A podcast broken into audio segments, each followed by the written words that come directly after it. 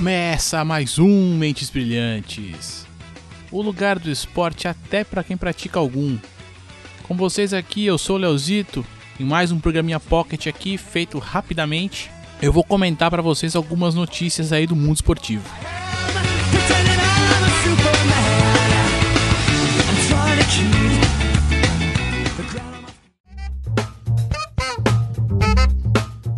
E lembrando aqui que todas as notícias comentadas aqui no programa vão estar linkadas no site www.mentesbrilhantes.net.br, nosso humilde casinha. Você também pode entrar em contato pelas redes sociais. Nosso endereço no Facebook é facebook.com barra Mentes Brilhantes Podcast. Tudo junto. No Google Plus é google.com barra mais Mentes Brilhantes NetBR. E no Twitter, no perfil arroba Mentes Podcast.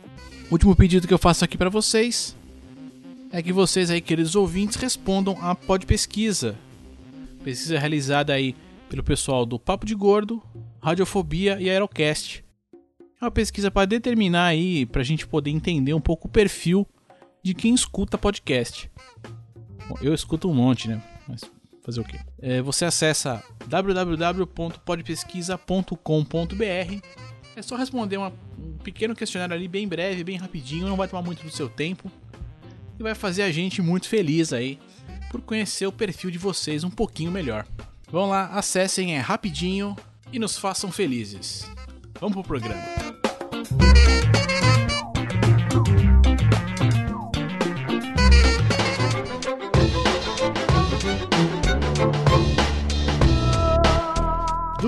Fora dos campos do futebol, saiu essa semana a sentença para o Real Garcilaso sobre o caso de racismo né, da, da torcida contra o jogador Tinga do Cruzeiro. O clube foi multado aí em equivalente a 28 mil reais ou 12 mil dólares, algo do gênero, e de certo modo ficou barato, né? Assim, é uma multa relativamente pequena para um clube de, de futebol, né? Na, na, visão desse humilde apresentador aqui. Mas o que eu achei mais interessante disso tudo foi o posicionamento do próprio Tinga. Na verdade, ele, ele diz assim que o mais importante para ele não seria a punição ao clube, que ele até acha que o clube e os jogadores não tem nada a ver com essa história mas que de qualquer forma o caso não poderia passar em branco, né? Que não foi uma situação normal. É, ele até disse que haviam pessoas dizendo que foi é, que, que, era uma brincadeira e tal, que era uma simples brincadeira, né? O que na, na visão dele como jogador, é, isso não pode passar. O que aconteceu não pode passar como brincadeira. Eu concordo com ele. Acredito que o clube talvez não deva ser penalizado e sim os infratores, a galera que cometeu aí, né, esses atos de racismo. Mais uma vez reitero aqui meu apoio, se é que conta, é, ao Tinga e a todos os jogadores que sofrem de algum tipo de preconceito, seja ele por cor ou qualquer outro tipo de coisa. Né, a gente teve aí há pouco tempo também um jogador da NBA que se declarou gay, né? Foi o primeiro jogador da história a se declarar gay. Teve o apoio ali da primeira dama americana. Foi um, uma atitude bem bacana, enfim, ele chegou por um pequeno período de tempo aí a superar a, as vendas de camisetas aí, superar o LeBron James em vendas de camiseta, né? Enfim, acho que o, o mundo dos esportes precisa ser menos hipócrita aí e aceitar um pouco mais as diversidades que existem, que todo mundo sabe que existem.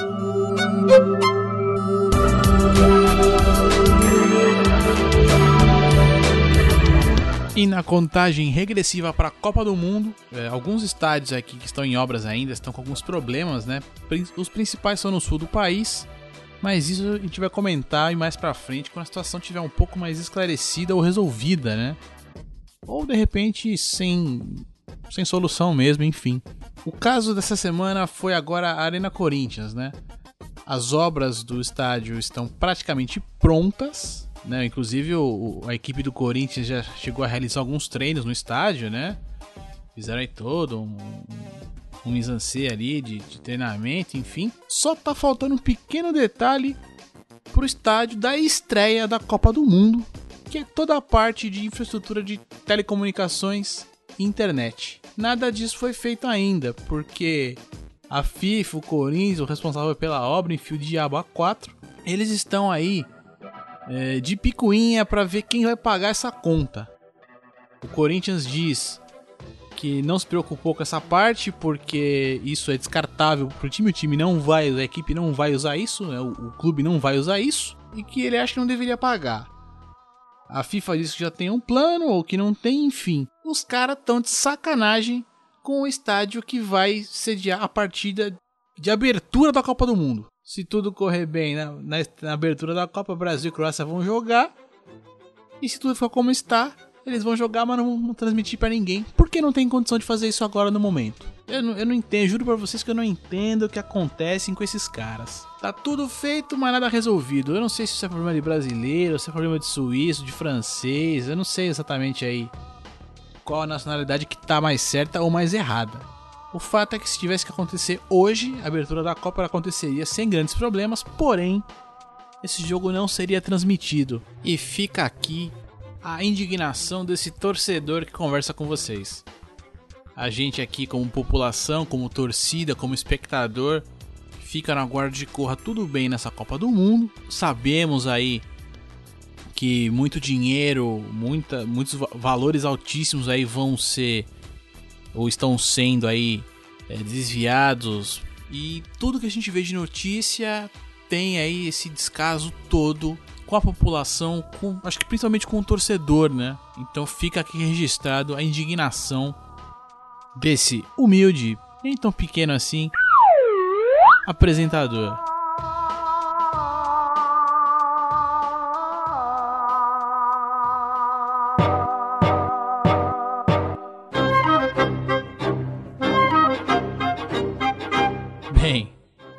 Em férias forçadas, no último final de semana a gente teve aí a luta entre Maurício Shogun e Dan Henderson no UFC. E o brasileiro tomou um pequeno prejuízo, né? Ele foi derrotado no terceiro round por nocaute. É, no lance ali ele ele vem para cima e toma ali de, de, meio que de rebote ali um um cruzado no meio do, do nariz. Depois o Dan Henderson vai para cima e realmente aí ele vem o, ele vai a nocaute. É, de presente, o Shogun aí, o Maurício Shogun ganhou o nariz quebrado, o que ele vai render aí umas pequenas férias aí de pelo menos 180 dias. Lembrando que agora, né, pro bem ou pro mal, acho que acredito que por bem dos atletas, o pessoal do UFC tá tomando um pouco mais de cuidado, né, com as lesões dos atletas. Então, conforme eles estão agora se machucando, eles têm que passar por uma bateria de exames e somente depois da liberação médica é que eles podem voltar a lutar. Então, conforme agora essas, lesões todas, eles têm que passar por essa liberação médica. Que é como tudo tem que ser, né? Não adianta também exigir do cara ele se machucar todo e depois não ter mais condição de luta e ainda assim entrar, né, no, no octógono ali. Prejuízo pro Shogun, que infelizmente aí lutou em, a, a, luta foi aqui no Brasil, foi em Natal, né? Claro que todo mundo esperava uma vitória tranquila ou mais ou menos tranquila do Shogun. O que nos leva também a um papo que a gente teve aí há, um, há bastante tempo atrás, que é aquela noção de quando o cara deve parar, né?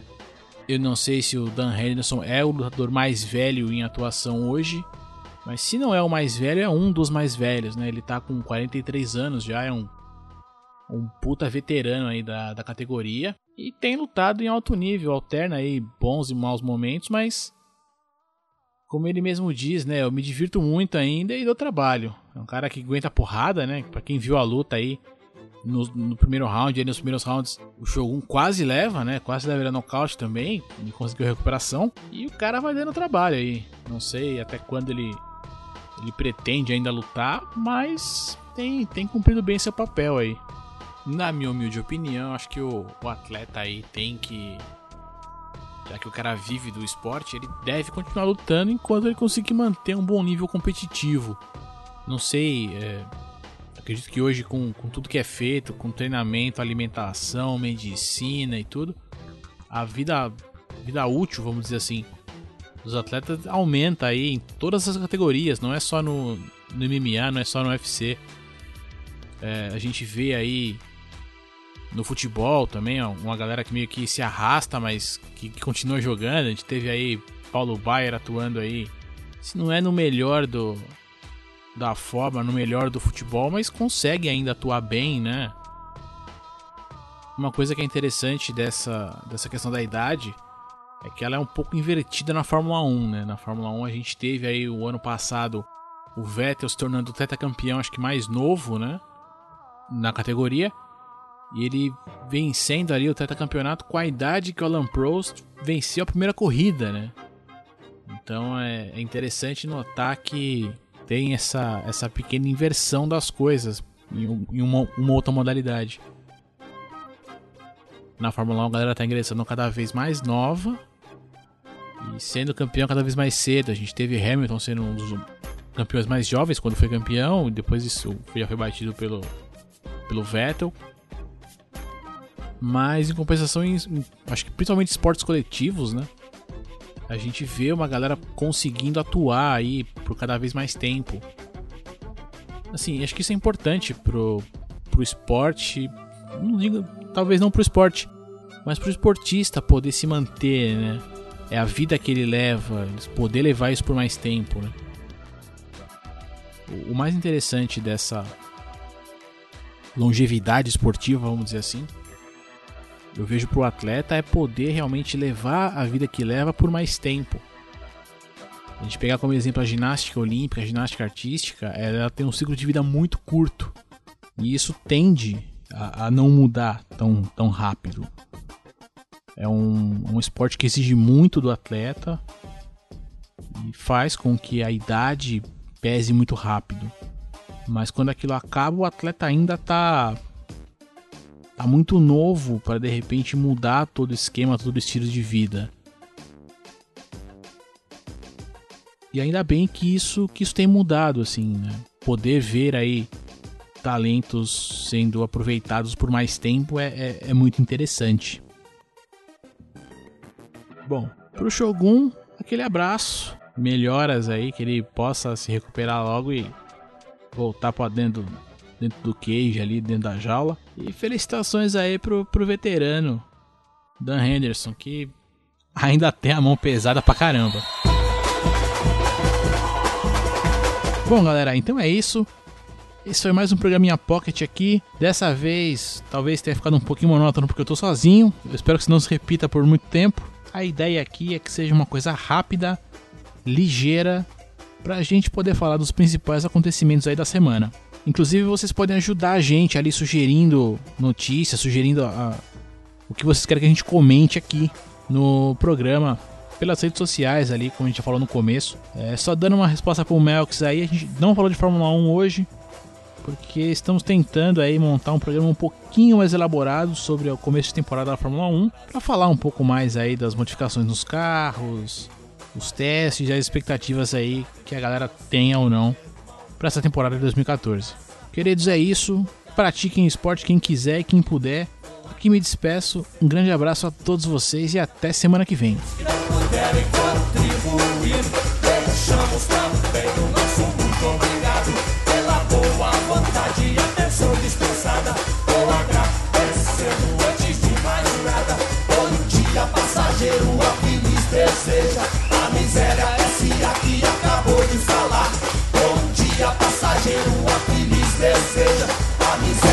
Esse aqui acabou de chegar, lista é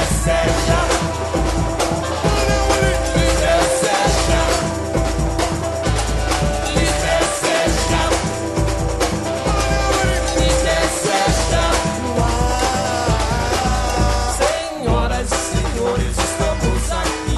Pedindo uma ajuda por essência.